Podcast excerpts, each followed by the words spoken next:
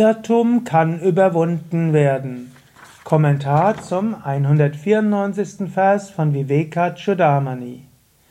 Shankara lässt den Meister, den Guru, sprechen. Shri Guru Rovacha Samyak Prishtham Tvaya Vidvan Savadhanena Tachrunu Brahmanikina Bhavati Brandya Mohita Kalpana. Der hochverehrte Guru, der Meister spricht. O du Weiser, du hast die richtige Frage gestellt. Höre nun aufmerksam zu. Vorstellungen, welche dem täuschenden Irrtum entspringen, sind nicht endgültig und können daher als Beweis nicht akzeptiert werden. Der Schüler hatte ja die Frage gehabt, solange ich mich erinnern kann, fühle ich mich als Einzelseele. Die Identifikation mit Körper und Psyche ist schon immer gewesen. Wie kann es dann möglich sein, dass ich die Identifikation verliere?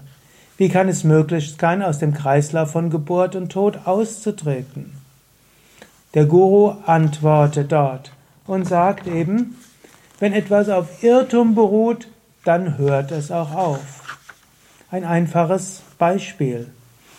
Ich hatte gerade heute so einen Podcast gehört über Kinder, die von deren Existenz von einem Samenspender ja, ermöglicht wurde.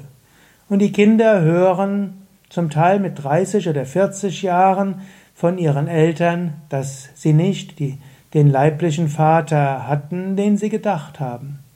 30, 40 Jahre lang haben sie gedacht, dass der, mit dem sie gelebt haben, der sie großgezogen hat, sich liebevoll um sie gekümmert hat, dass der ihr Vater war.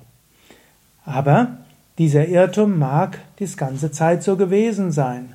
Aber plötzlich kann der Irrtum aufhören.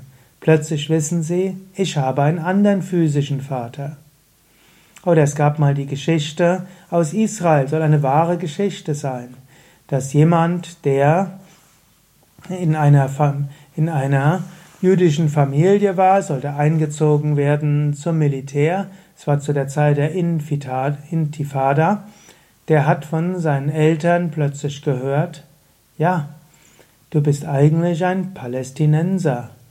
Es gab einen Angriff auf das Krankenhaus, einen Terroranschlag oder einen Angriff auf das Krankenhaus und dort sind die Eltern gestorben und wir haben dich adoptiert.